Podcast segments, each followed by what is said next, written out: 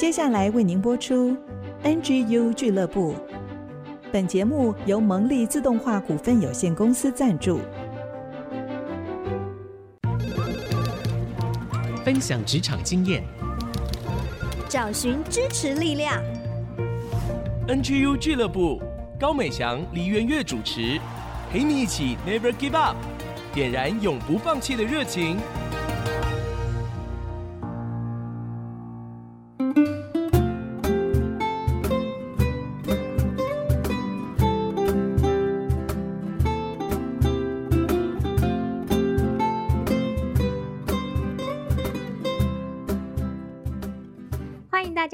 IC 之音 FM 九七点五主客广播，您现在收听的节目是 NGU 俱乐部，我是主持人高美祥，继续防疫在家。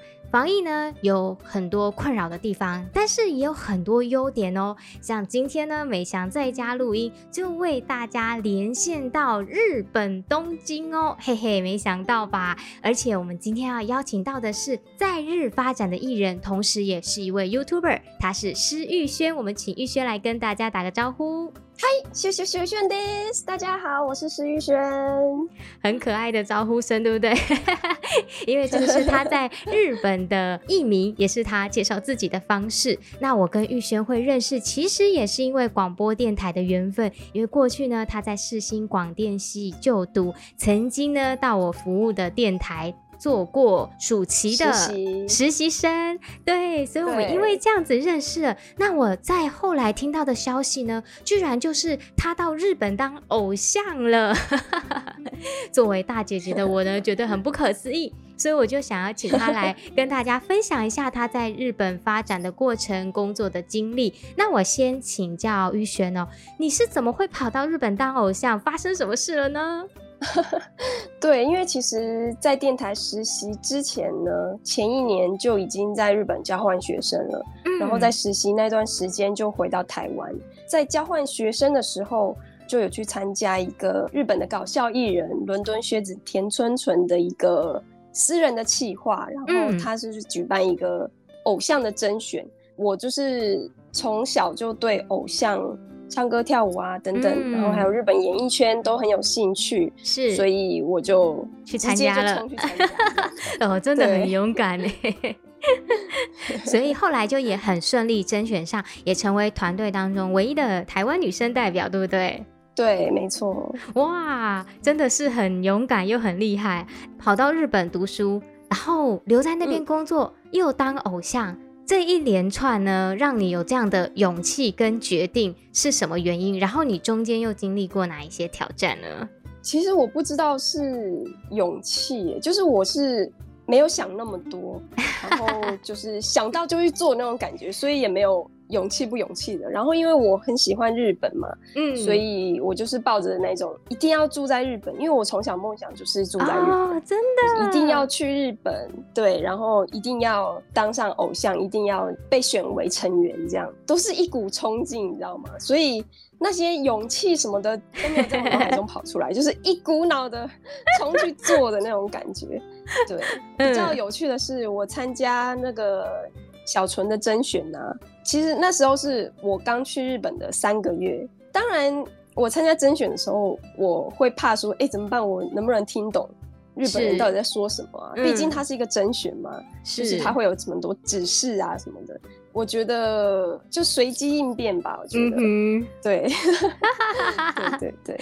现在看哦，可能会觉得是一股傻劲，可是呢，哎、欸，却是这个。心里的动力，我一定要住在日本，我要在日本工作，我要在日本当偶像。这个原始动力就驱使你去完成这个梦想，而且真的也是美梦成真呢。那我很好奇哦，你梦想想要当偶像，嗯、跟你真的做了偶像，可能中间还是有一些落差吧？那你又发生过哪一些是属于偶像的菜鸟事迹？这我很好奇哦。对，因为偶像嘛，其实。就是从小的印象，可能大家的印象就是在舞台上光鲜亮丽啊，没错，唱歌跳舞啊，穿的漂漂亮亮。对，但是其实背后的练习啊，然后还有跟成员的相处，其实是很不一样的。毕竟我也是一个台湾人，对，文化也不同，就有一些对文化差异，然后语言的墙壁会不知道怎么去表达自己啊什么的。嗯，因为其实我加入那个团体，然后大概四个月的准备期间，然后就要表演二十几首的歌曲。嗯哇，然后那时候真的是。对，很菜，然后舞蹈经验又只有那种大学的舞蹈社的经验啊。嗯，对粉丝，因为其实距离是非常近的。嗯，对粉丝的对应是完全不了解的。嗯，然后就在第一次的这个 live 的时候啊，工作人员就说那时候要请客人要离开这个 live house。嗯，然后工作人员就叫我说，哎，可不可以帮忙帮忙，就是请粉丝出去这样。然后我就说，哎。对，我就听了那个工作人员的话，然后就说啊、不好意思，那个粉丝呃，可能要请你们出去哦。可是事后才知道，并不是这样，偶像并不能这样子，偶像可能要。抓紧时间跟粉丝互 动互动，嗯嗯嗯，对。但是那时候毕竟可能大家也不太认识我，然后我又没什么事情做，对。然后我只能以那个工作人员的身份说：“哎、欸，不不好意思，拜托，时间到了。”我这样 就觉得自己觉得后来想想还蛮荒谬的。然后后来才被就是有经验的同一个偶像的成员才说：“哎、欸。”不行，这样 对，好的很菜。这个偶像也要学习怎么当偶像啊。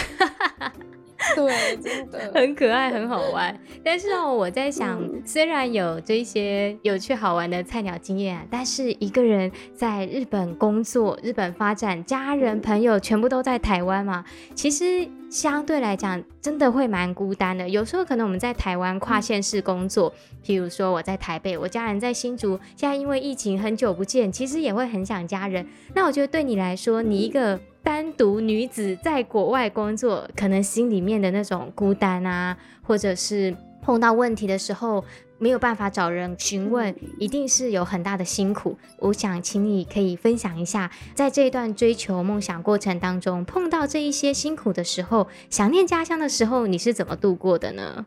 嗯，想念家乡哦，就可能。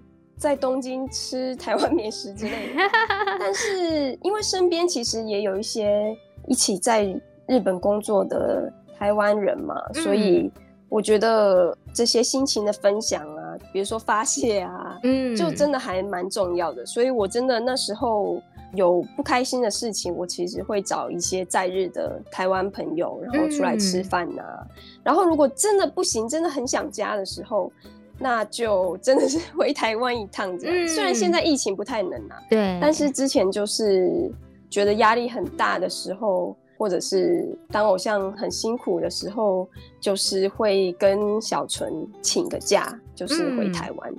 那其实那时候也有被说过，不知道哎，欸，就是我那时候二零一四年就是从台湾回去的那一阵子，然后不知道为什么压力很大，可能就是有。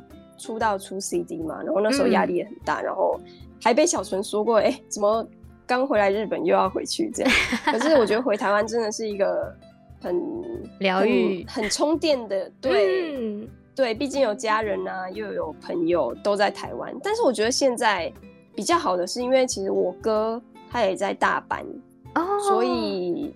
家人是有在日本的，然后现在资讯都还蛮互通的啊，就是有 Line 啊，嗯，就是可以一起试训啊什么的。嗯，我觉得主要是要说出来吧，就是我觉得自己闷在自己的心里是一定不行的。嗯，对，嗯，一定要说出来。嗯，是，哎，没想到你把哥哥也挖到日本去了。哎呀，还是他是自愿的。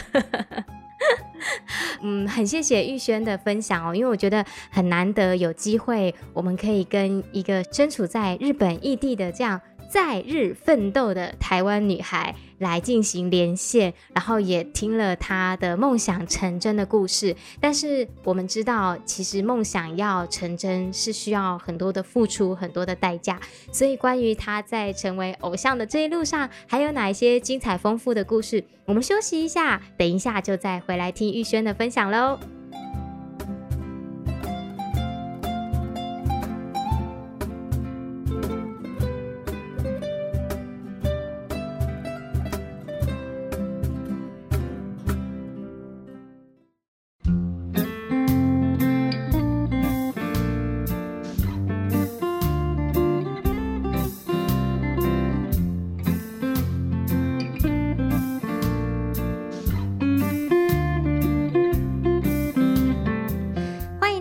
次回到 IC 之音 FM 九七点五竹科广播。您现在收听的节目是 NGU 俱乐部，我是主持人美翔。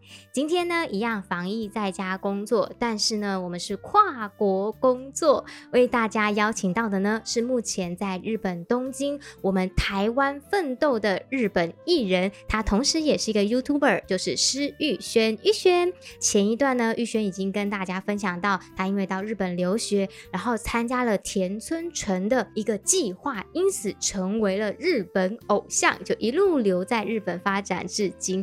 前面我们没有特别讲，但是呢，我很想请玉轩跟大家来分享他在日本做的偶像团体叫做炮灰系女孩。诶，一个偶像为什么会跟炮灰连接上呢？请玉轩来分享，你们这个团体呢是在做什么呢？好，那刚刚上一段就有提到他是日本的搞笑艺人田村纯嘛。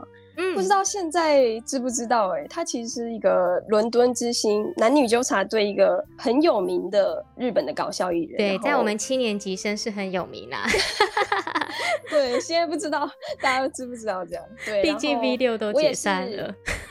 哦，对啊，小朋友都不知道这些。啊、时代的眼泪。对对，然后因为那时候我也是有在台湾看田村纯小纯的节目嘛，嗯、所以。我一去日本的时候就开始玩推特，然后就知道小纯有这个甄选的这个企划。嗯、然后为什么叫炮灰系女孩呢？是，其实我在甄选的时候也不知道这个团体叫炮灰系女孩。嗯，这个团体的主题比较特别，毕竟小纯是非常有点子的搞笑艺人嘛。是，就是他创了这个团体，就是可以骂的偶像。啊，对，因为那时候小纯很常在推特，可能跟酸民会。互骂、吵架，他觉得 对，就是创这个团体，然后让可能酸民啊，让大家可以骂，然后可以发泄，然后让大家变成很有元气的一个团体。嗯、其实他是想要改变那个酸民文化，让他变得很正向嘛，对不对？对对对，就是让大家有元气，这样 对，还蛮特别的。嗯，那这一段偶像时间进行的也不短嘛，对不对？对，从二零一二年年底。成立到二零一七年六月解散，嗯，也是有四五年，四五年，对、嗯、对，哇，那这一段时间对你来说就是一个很关键、很重要的偶像养成时间呢。那这一段时间的经历有没有一些特别的故事呢？因为其实我觉得偶像就是要唱跳嘛。然后，其实我觉得很幸运的是，因为我很喜欢日本的文化啊，或者是一些搞笑的文化什么的，嗯，然后就有一些机会可以跟各式各样的偶像也好，呃，跟就是小纯以外的搞笑艺人合作也好，嗯嗯、就是看到还蛮多很有趣的日本演艺圈的前辈等等的吧，嗯嗯，对，嗯，然后又可以做自己喜欢的，就是唱跳啊，表演啊。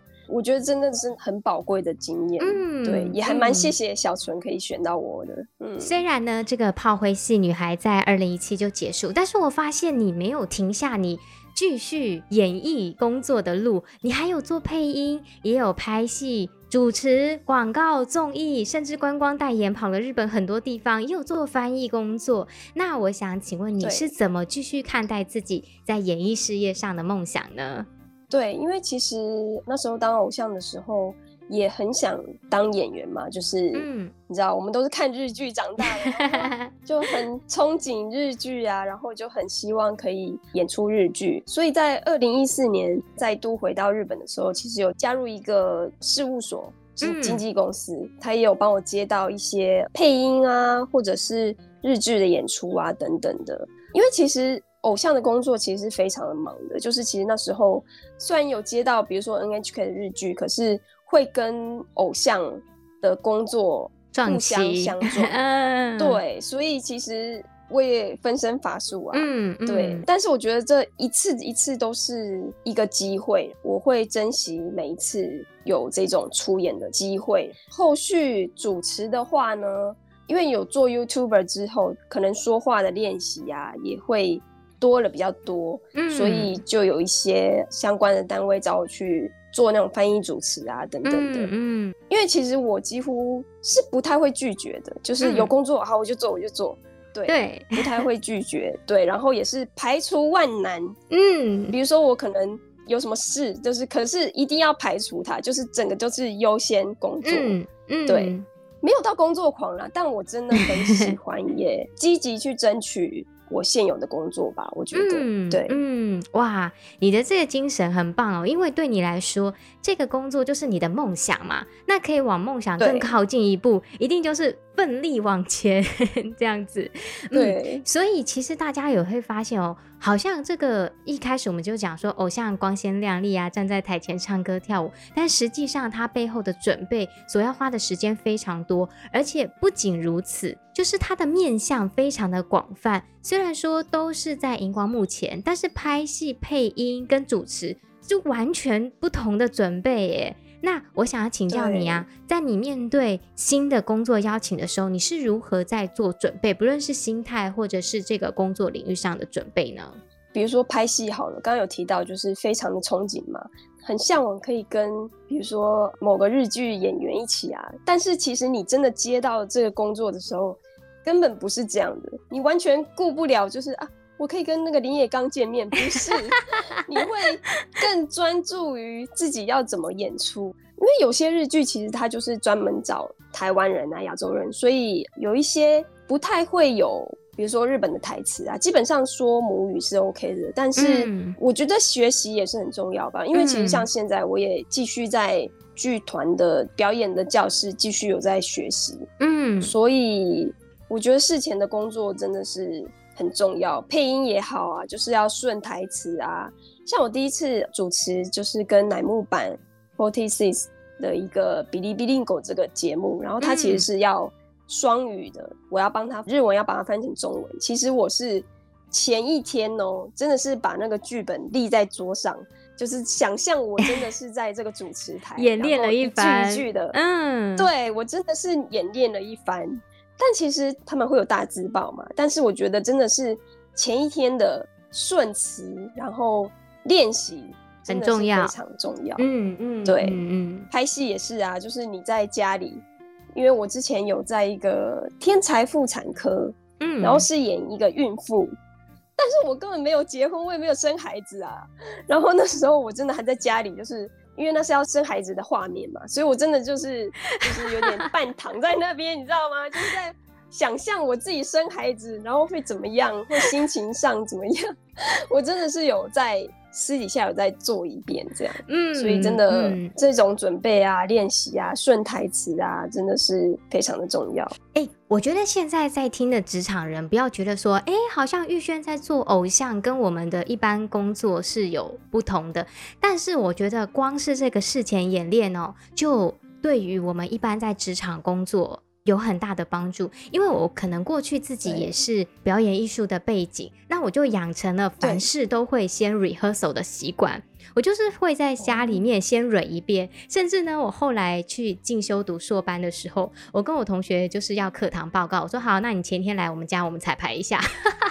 哇，就是连课堂报告，我们的 PPT 一页一页按，然后算一下我们各自要分配的时间，然后甚至毕业的时候要做一些展演，也是口语上面的。然后我也是会前一天先排练，而且有时候不止一次两次。那我觉得就是机会是留给准备好的人。当你在工作在职场，有时候很多需要做 proposal 啊，做一些报告啊，甚至是简单的部门报告，其实你只要有用心，经过事前的准备，你所获得的成绩真的就是会展现出来。所以我觉得玉轩分享的这个。事前准备的精神哦，真的很重要。但是我觉得你真的被你笑到，嗯、就是连生产都要在家里面自己演练，对，真的很可爱，就是要用尽一切的方法啦。让自己有一个更 完美的呈现，那我觉得这个精神是很棒。那这一段最后一题，我想请教玉璇啊，因为我觉得你很用心看待自己的演艺事业的发展，从之前开始你就已经很认真的经营你的社群网站，现在你在各个平台的关注数也超过二十万，而且总视听次数是突破千万哦，大家哇！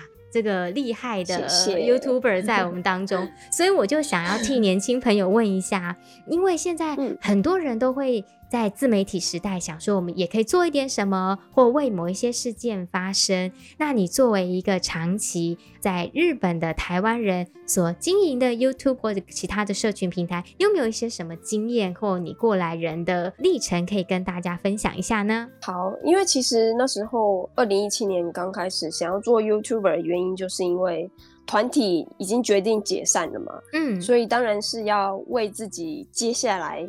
要以什么方向，所以才会决定做 YouTuber。然后我觉得 YouTuber 其实去看影片还蛮重要的，就是你可能有事没事就要看大家做什么影片啊，最近流行什么啊。因为其实我做 YouTuber 时期比较早嘛，是在二零一七年。然后因为我是世新广电嘛，然后有一些学长姐啊，他们也开始做 YouTuber，然后也会去。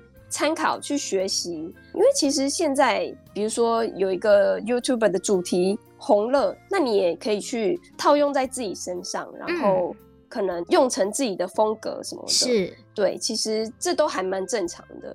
当然，如果你要比较突出的话，就是要有自己的创意嘛。然后我会比较让大家知道的是，因为我的有一个世新的学长，他叫异乡人，他的主题呢就是会讲笑话。我就套用在我的频道，因为我是比较否日本跟台湾的文化差别嘛，是，所以我就把这个讲笑话的套用在我跟日本人讲笑话会发生什么事。嗯，对，我当然有跟异乡人说，哎、欸，可不可以借我这个企划，嗯、然后把这个主题，然后套用成自己的风格。嗯，这个还蛮重要的，我觉得。嗯、对，嗯嗯，所以就是说要找到自己的风格，然后也要找到自己擅长的领域。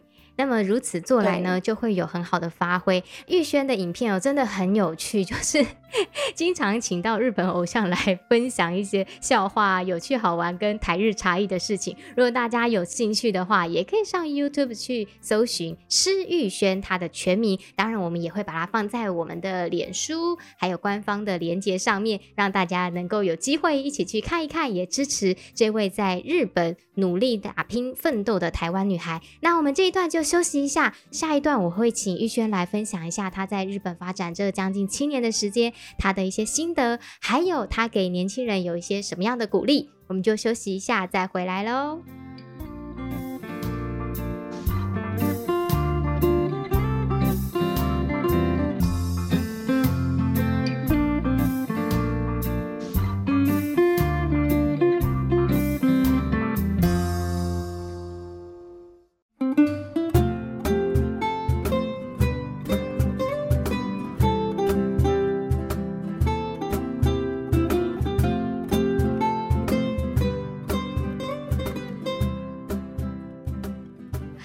欢迎大家再一次回到 IC 之音 FM 九七点五主科广播。您现在收听的节目是 NGU 俱乐部，我是主持人美翔。今天呢，为大家邀请到一位我的小妹妹，她是目前在日本奋斗的台湾女孩，也是在日本担任艺人，目前也担任 YouTuber 的施玉轩。玉轩，那我们的认识呢，是在广播电台的时候，她曾经来这里实习，一转眼。呢，小女孩就到日本发展成为偶像了。前两段玉轩已经跟我们分享了她在日本担任炮灰系女孩的一些偶像工作，还有呢，之后她参与了许多的演艺工作，跟她开始 YouTuber 之后的一些活动，其实我觉得都很激励我们大家哦。其实玉轩从台湾到日本发展已经有七年的时间了，而且她从来都是在日本工作。其实一个人在异乡哦，真的很不容易。那现在也受到疫情的影响啊，很多的演艺工作其实也必须暂停。那我就想要请玉轩分享说，回顾这一段七年在日本的时间，你有没有什么想给自己的话，或者你对自己的演艺工作未来发展还有一些什么期待呢？对，因为其实刚刚有提到疫情嘛，其实有一些观光的外景啊，其实都。比较困难，然后真的是也有取消的部分。嗯、但是回顾这七年十年，因为其实像美翔姐刚刚也有说什么很厉害啊什么的，但其实我自己不会那么觉得。我自己当然是会觉得说啊，自己还有很多的不足啊，没有真的是很厉害，就是还在实践的过程。我真的想给自己一句话，就是啊，辛苦了这样。对对对，因为当下其实并没有很直觉的就说啊，我在日本，我在异乡啊，很辛苦啊什么的。就其实那些不会在脑海里，就是刚刚有提到，就是一股脑的，就是直接冲嘛。但是现在已经到了真的是七年十年了，然后真的也是感谢有这些的经验。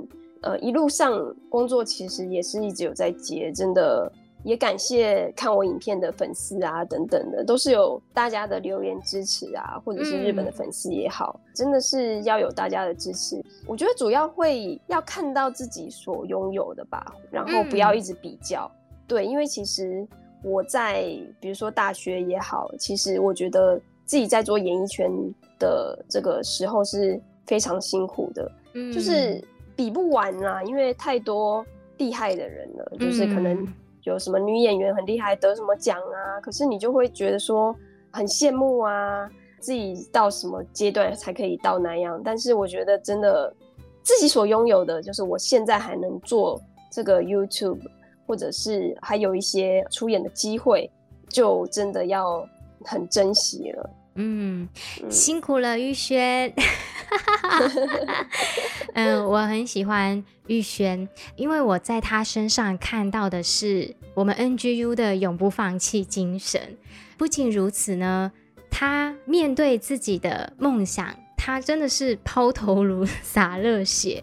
虽然还在努力，还在成长的过程当中，但是我觉得印证了一句话，就是凡事都有可能，只要你愿意，只要你相信，然后你也去做，真的，你的梦想其实就在这个过程当中能够逐梦踏实。所以我就想要请玉璇来鼓励一下我们的年轻人。现在的年轻人其实就像我们过去一样，刚出社会一定充满着梦想，可是往往遇到现实的阻碍。困难就会妥协，我觉得在你的身上就看到了你是那一种不妥协的精神。那你有什么话来鼓励这些追梦的年轻人呢？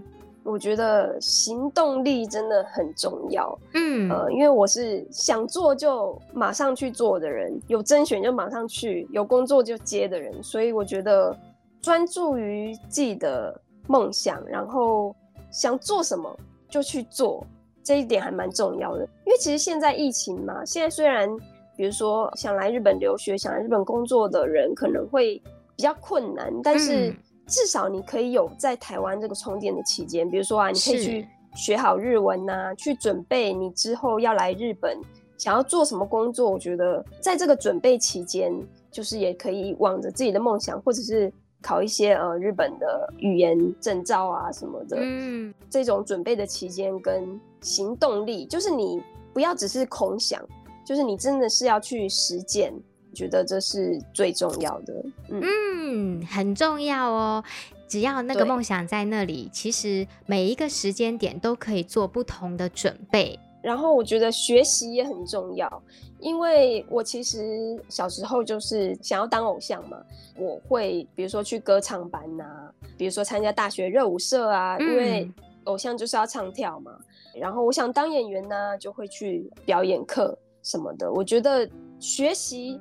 真的也是很重要，就是把自己准备好。嗯嗯嗯嗯。那最后我就想请玉轩来分享喽，因为 NGU 俱乐部就是 Never Give Up，永不放弃。你觉得职场年轻人要如何一直保持这个永不放弃的精神呢？我觉得要活在当下，勇于实践梦想。嗯，就是像刚刚提到的，你要有行动力呀、啊，然后要真的是勇敢去实践。活在当下呢，我觉得是不要看自己的过去，或者是想象自己的未来，而是要在现在这个当下去做。而不是比如说啊，我之前订阅数多好多好啊，然后点阅率多好多好，就是不要去看那个，嗯，对，而是要看现在，嗯，活在当下，勇于实践梦想。其实我觉得很奇妙哎，我跟玉轩分享之前我们的节目啊。曾经访问过一个最高龄的来宾，六十七岁。为什么？不是给年轻人听的吗？因为他是六十五岁退休再创业的一个教授。可是从他的分享，我发现跟你的分享不谋而合诶。因为当时呢，这位林宏信老师他就分享到说，一定要马上的去做出决定，因为他觉得早点做决定总比太晚做决定来的好。意思当然就是说，做完决定要去行动嘛。比起耽误了那些时间，错过了那些时间来的更重要。那我觉得在你身上刚才分享的也是，因为就是要活在当下嘛，你要赶快的、勇敢的去奔跑，去实践你的梦想。那我觉得，不论是在三十岁还是在六十几岁身上，我们都看到勇敢追梦的人身上有一个同样的特质，所以我觉得。很欣赏，也很喜欢玉轩的分享。最后呢，一样，玉轩要跟我们分享一首歌曲，对不对？对，呃，我想要跟大家分享一首歌曲，它是 YOASOBI 的《群青》。那 YOASOBI 呢，其实最近在日本真的是爆红。嗯，然后我会想分享《群青》这首歌曲呢，因为我很喜欢它的歌词嘛。歌词里面就有说，做自己喜欢的事情，虽然可能会。很害怕，很没有自信啊！但是有喜欢的事情就继续去做吧。这首歌曲就想分享给大家。嗯，谢谢玉璇今天带来的分享，还有歌曲。那我帮听众朋友问：如果我们很想要为你应援、为你加油，我们可以到哪些平台去找到你呢？对，我有在经营 YouTube、Facebook，还有 Instagram，还有推特等等的都有在经营。然后呢，你就可以去搜寻我的本名。施玉轩就可以找到我喽，欢迎大家订阅我的频道。嗯，欢迎大家可以给这位勇敢实践梦想的女孩一些支持。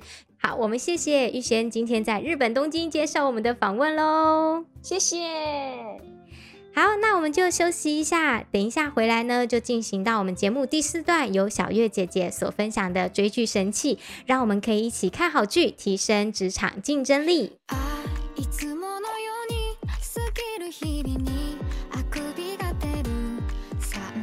到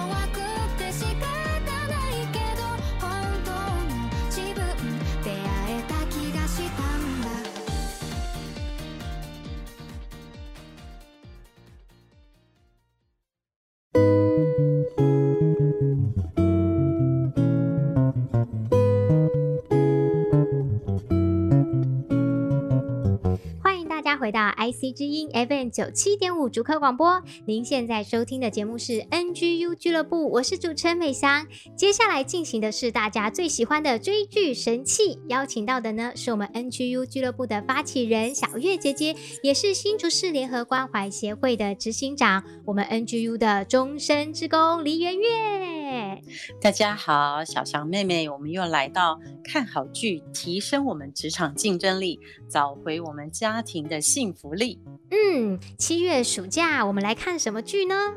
今天我们来看经典系列《星之谷》哦，宫崎骏的吉卜力的这个对吉卜力工作室。嗯，那宫崎骏老师这这出戏是个编剧，但是导演不是他哈。嗯，可是《星之谷》他自己说这是他非常喜欢的一出剧。是这出剧呢是在讲有一个国中生，他读书非常的没有劲。他最喜欢去的就是图书馆啊，嗯，然后觉得读书不知道要干嘛，所以就是很不爱看书啊，嗯，那不知道每天要干什么。这时候呢，他在图书馆借书的时候，在书上的页面，以前的图书馆不是都要插一个纸，然后有人签名 登记的，对。他每次去借书的时候，发现有另外一个男生，每次都在他前面借书，哦，所以他就很想要认识这个男生。那很神奇的呢，就有一只猫引导他到一个很漂亮的卖一些很精致的古董的爷爷的这个店家，那也发现了另外一个跟他年纪相仿的男生，就是在图书馆没事借书在他前面的那个男生。然后他发现这个他很心仪的这个男生呢，不但书看得比他快，而且拉的一手小提琴，然后对自己的人生已经有一个明确的规划，要去意大利求学，做一个制作小提琴的人。嗯。可是他发现自己还是浑浑噩噩，他不知道自己为什么要读书，嗯、为什么要做这些事情，然后每次上数学课就打瞌睡。所以各位爸爸妈妈，你们一定要带小孩看这出剧，你要让孩子对未来的职场有梦想，对未来自己要完成的愿景有梦想，他来读书才会更给力，他才会更知道充满了一个动力。嗯，那这个剧中的小女孩，她就是因为看到这个小男孩，她觉得跟她的朋友都已经有很多年的梦想，有很明确的目标，她就想要挑战自己。嗯，她想要试试看，说，那么我是不是应该去写小说？那她在那个爷爷的古董店里面看到一个很精致的瓷器，是一个猫的男爵。他就开始想象猫男爵跟猫女爵的一个故事，他就把它写下来，然后不吃不喝不眠不休，拼命的写。嗯，那爸爸妈妈呢？本来因为他有一个非常优秀、考上很好大学的姐姐，嗯，他们就觉得你马上要大考了，姐姐就说要大考了，你在干什么？到底每天都在干什么？不眠不休，你在做什么秘密的事情啊？他就跟爸爸妈妈说。我现在不能告诉你们我在做什么，因为他怕做不好很丢脸。嗯，他说：“可是你们可不可以给我这个机会，让我尝试一次？我想知道我是不是可以做这件事情。”嗯。那他的爸爸也蛮开明的，因为爸爸看到他都去图书馆借阅很多的书，查阅很多的资料，嗯、拼命在那里抄写摘要一些很多书的精华，比如说地理的书啦，那个男爵跟女爵的故事，所以他们要很多地理环境的背景，嗯、还有那个矿产的一些资料啦等等。爸爸就安慰妈妈说：“至少我们的女儿都没有在做坏事，嗯、就让她试一次吧。”所以这个女孩她就拼了命想要尝试。那里面有个主题曲是美国的一个非常有名的经典民歌。嗯、那所以我觉得这部动画真的很适合跟你的孩子全家人一起看。嗯，《心之谷》它是一个很经典的动画。这个动画看完，全家人可以好好的叫好吃的点心啊！现在很多饭店不是我们都要支持这些小吃店这些店家吗？嗯、有很多的饭店的便当是很有名的，可是他们现在都没有生意，嗯、需要我们挺他们，然后或者一些小农好吃的水果，嗯、把它点来，然后全家人看完这出剧，然后全家好好坐下来讲，你心里其实最想要做的那件事是什么？那我们怎么样？支持彼此鼓励，我们就开始吧。今年暑假我们就开张吧，嗯、不要 老是一直想我们想要做的事，可是想了都没去做。嗯，然后我们不要再想什么家事没有做完啦、啊，衣服没有晾啦、啊，被单没有换，就不要想了。全家人就坐在书桌前，开始直接去执行我们的梦想。嗯，然后我们就可以开始找到我们真正原始的动力在哪里，或者是我们可以赞美列车大集合，互相告诉我们的家人，让我们的家人知道说你在哪些方面是非常有优势，你在哪些方面真的是一个很大的优点。那我们看见你，也许我自己看不见我的优点，可是我的家人看见。嗯哼，那我们可以彼此来赞美，然后在这个暑假的时候，我们互相打气，来做一些。平常我们没有做的事情，既然我们在家里过暑假，其实这个暑假真的不要轻易的随便的解封。可是我觉得我们可以在家里创造全世界，游玩全世界的事情，欸。哎，嗯，我记得我的小孩小时候，我们真的做了好多这样的事情。然后我们的孩子现在呢，读研究所或者是读完研究所毕业，他们都会想说，他们最美好的回忆就是这样，甚至是我们窝在被窝里面，然后全家人睡在一张床上，嗯，然后讲了整晚不睡觉，整晚就在讲。梦想，讲他们的想象，他们想象对未来的一些憧憬啦、啊、渴望啊，什么无厘头的笑话 编剧给我们听啊。我们真的放暑假的时候就花心思哦，听他们讲讲到天亮。嗯、你可以想象吗？听到那个麻雀在我们家窗户叫，然后我们就很耐心。我们家爸爸一边打瞌睡，一边就把他们听完了。然后甚至他们创作一些英文诗哦，嗯，他们会把它写下来。现在我们的小孩长大，就觉得这是一些非常美好的回忆。现在我的两个孩子啊，甚至他们在上班、在工作，都还会回家下班就会读一些大部头的书。嗯，他们不会浪费时间。现在这个年龄，我们都不可能盯他们啊。有时候我就问他说：“哇，你看这么多的书啊，你有耐心看啊？”你不会想要停止学习啊？嗯，我的孩子都会跟我说不会啊，觉得学习非常的快乐。嗯哼，然后不会需要有人鞭打他们，然后不住的考试，他们才学习，因为他们里面就是。累积了、积存了很多这些动力，我觉得非常的好。嗯、其实哦，有好多很好的片子哦，过去也看过，但是一段时间之后真的忘了。就像这个《心之谷》，今天重新被小月姐姐提出来，就觉得心里面那个悸动又出现了。无论是刚才说赞美列车，全家可以一起坐的，还有像之前访问的时候也有来宾提过，很多人因为在家的时间长了，就想说要怎么打发时间，但是我们不要用打发时间的态度，而是想说这一个多出来的时间如何去珍惜，然后去应用。小月姐姐刚才在讲跟孩子们的互动，我就想到，哎呀，我小时候我的爸妈是怎么样带我们做一些有趣好玩的事情，真的这些美好的记忆都会存留在心中，一直伴随着我们长大。所以我们在自主管理在家里的这段时间，真的有好多好多的事情可以做，一起追好剧，一起创造全新的家庭回忆。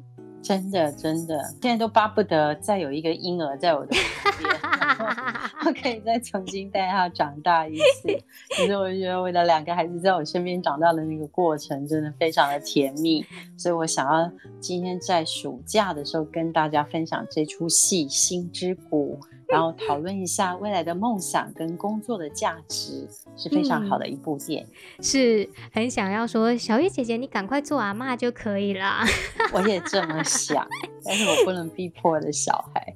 好，那我们要回来了。NGU 俱乐部的大调查，职场前辈来解答。今天呢，一样邀请到我们职场第一位导师周纯如纯如老师，从线上回答我们听众朋友的职场问题喽。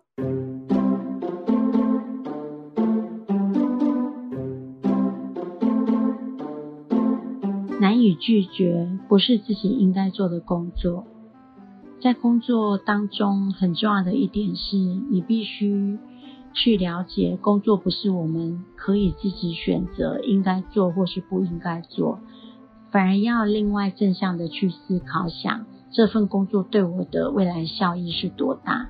如果你真的觉得这个是你无法拒绝的工作，你可以给替代方案，或者是让主管知道你目前的能力难处，不要直接因为拒绝而拒绝，这样子对主管来说会相对的认为你可能没有想要往前进步或是学习的心态。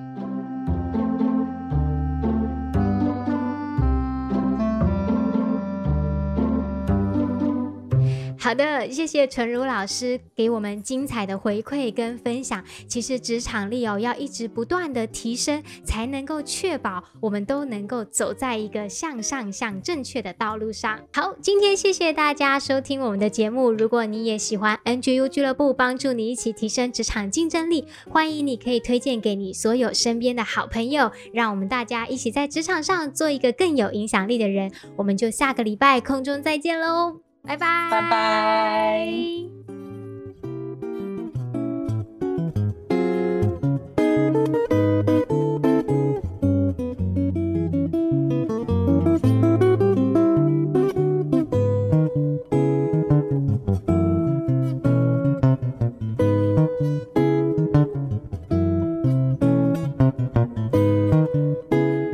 以上 NGU 俱乐部由蒙利集团赞助播出。